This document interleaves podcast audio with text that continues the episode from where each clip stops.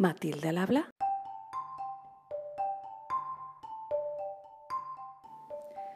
Hola, yo soy Violeta González Pérez, investigadora en la Universidad Autónoma de Madrid, y esto es Matilda al habla, donde damos voz a las científicas de la Asociación de Mujeres Investigadoras y Tecnólogas, AMIT.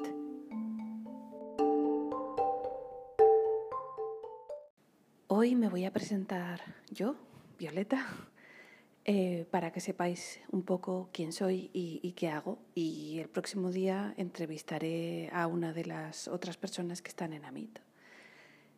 Yo soy física y estoy en el Departamento de Física Teórica de la Universidad Autónoma de Madrid.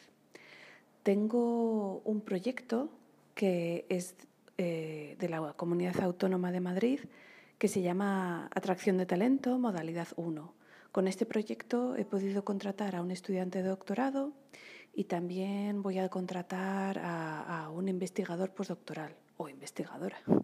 Ya veremos. Lo que pasa que en mi campo eh, de física eh, pues no no hay muchas mujeres, la verdad. Así que seguramente acabe contratando a un hombre. Es lo que hay. Em, llevo muchos años eh, haciendo lo que llamamos postdocs, que son los contratos temporales que empiezan después de terminar el doctorado. Eh, pues he hecho en total 11 años de postdocs, que es una barbaridad. He estado siempre con contratos de unos dos años o así, en promedio. Y me he recorrido un montón de ciudades de Reino Unido y también estuve un año en Francia. Mi especialidad es en, entender la conexión entre las galaxias y la materia oscura, los halos de materia oscura en los que, se supone que, viven. En mi día a día lo que hago yo es, programar, hacer código, porque lo que hago es explorar galaxias eh, simuladas en ordenadores muy grandes, que normalmente llamamos supercomputadoras. En España tenemos varias, por ejemplo hay una que se llama Mare Nostrum en una iglesia en Barcelona. Em, aparte de investigar, también doy clases ahora en la, en la Autónoma de Madrid. Entonces también tengo que dedicar tiempo a eso. Además, estoy involucrada en una colaboración internacional que, que lo que está haciendo es tomar datos, cartografiar el, el cielo para tomar datos de, galaxias y hacer un mapa 3D para poder eh, encontrar en más detalle las propiedades de la materia oscura y la energía oscura. Y vuelvo a esto en un momento. Una de las cosas que quería preguntar en general a quien venga por aquí es si en, las disciplinas, en las distintas disciplinas, se está hablando de cómo afrontar el cambio climático, cómo, cómo hacer algo desde nuestro día a día del trabajo para, para mejorar este, este aspecto.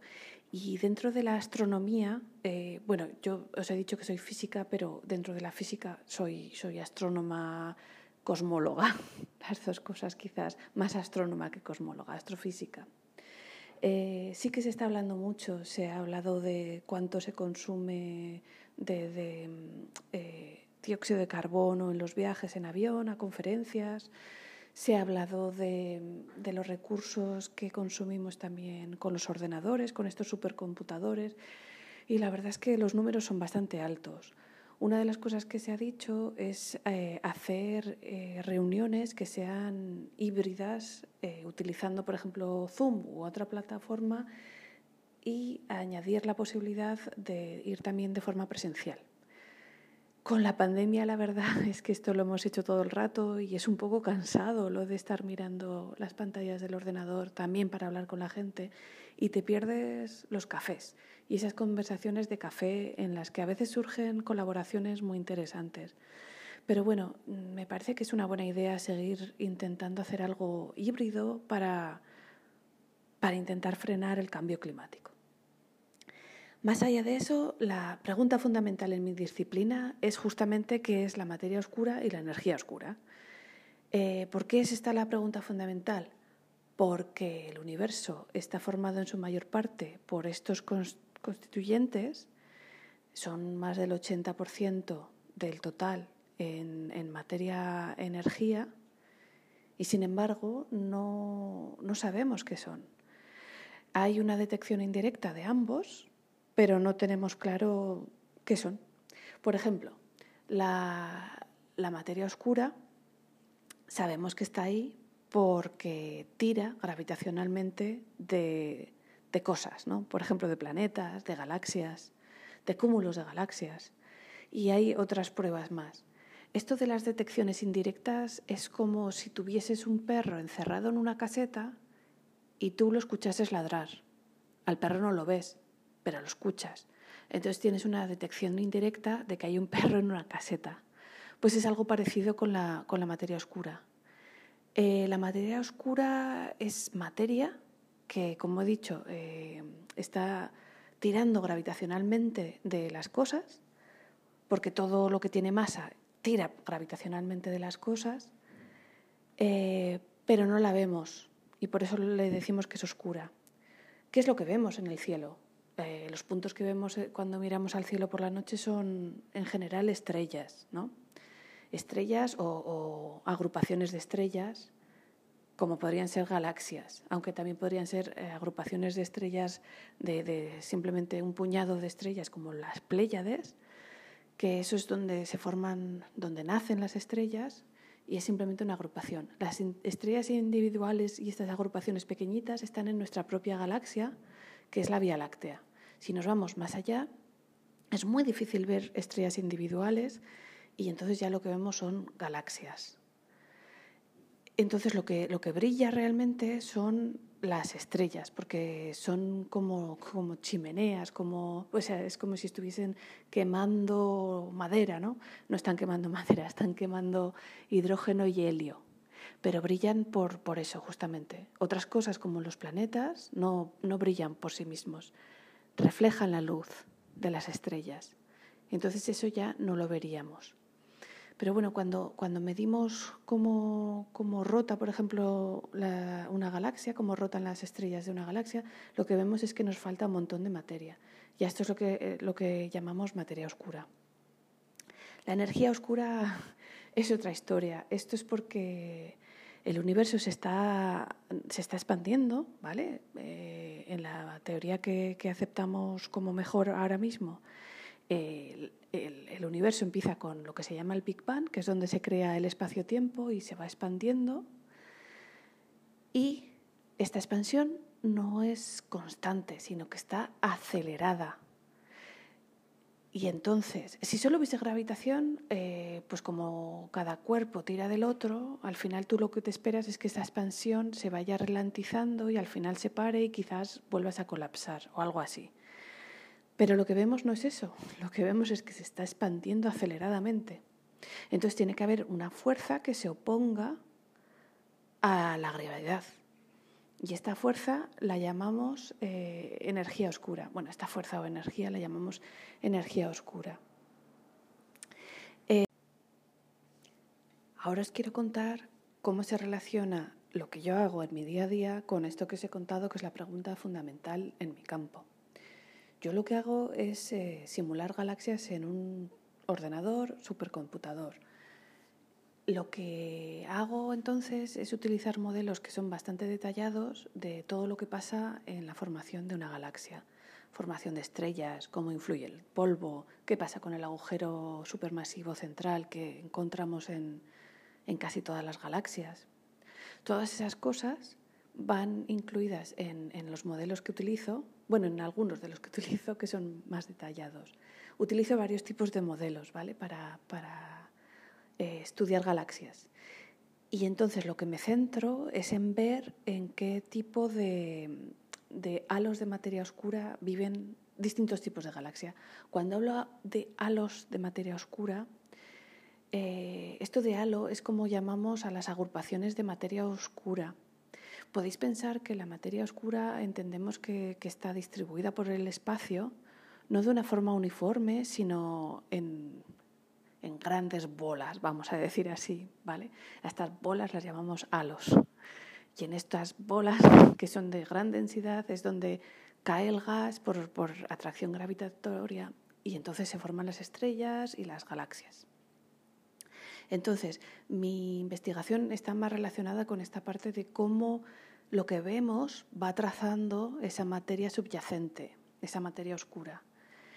En concreto, eh, estoy ahora muy centrada en, explorar esa parte de, los errores que introducimos al estudiar la distribución de materia utilizando solo la parte visible.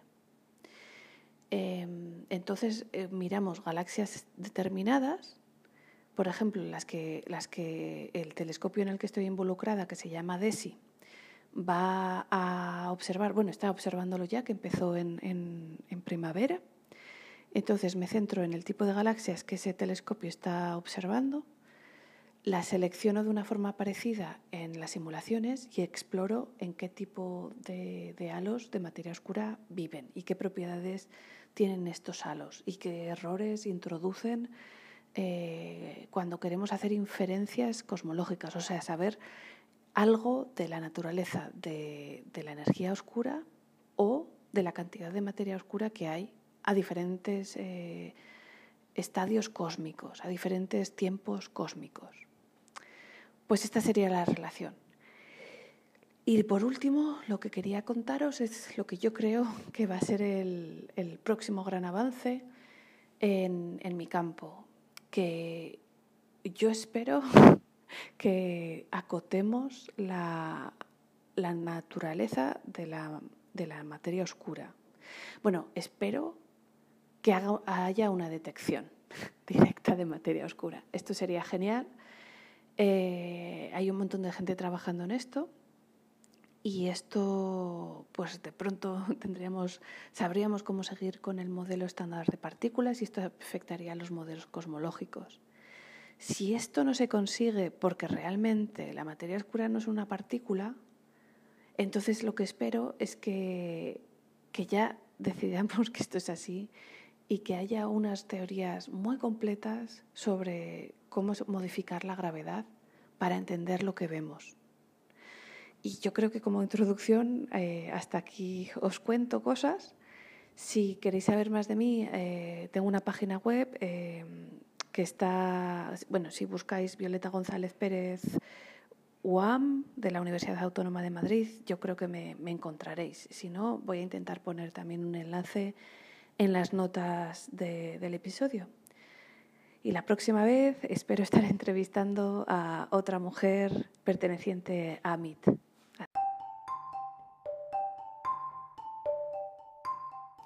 Hasta aquí el episodio de hoy. Si quieres saber más, visita la página del episodio y también la página de la asociación amit-es.org. Adiós.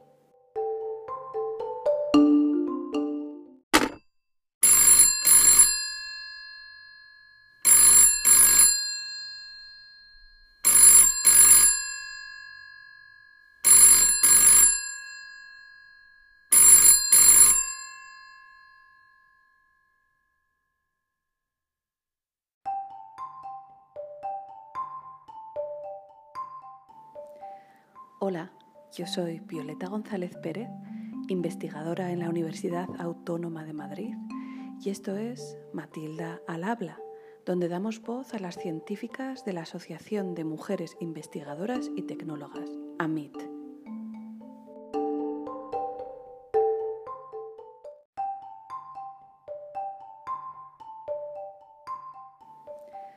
Hola, yo soy Violeta González Pérez, investigadora en la Universidad Autónoma de Madrid, y esto es Matilda al Habla, donde damos voz a las científicas de la Asociación de Mujeres Investigadoras y Tecnólogas, AMIT.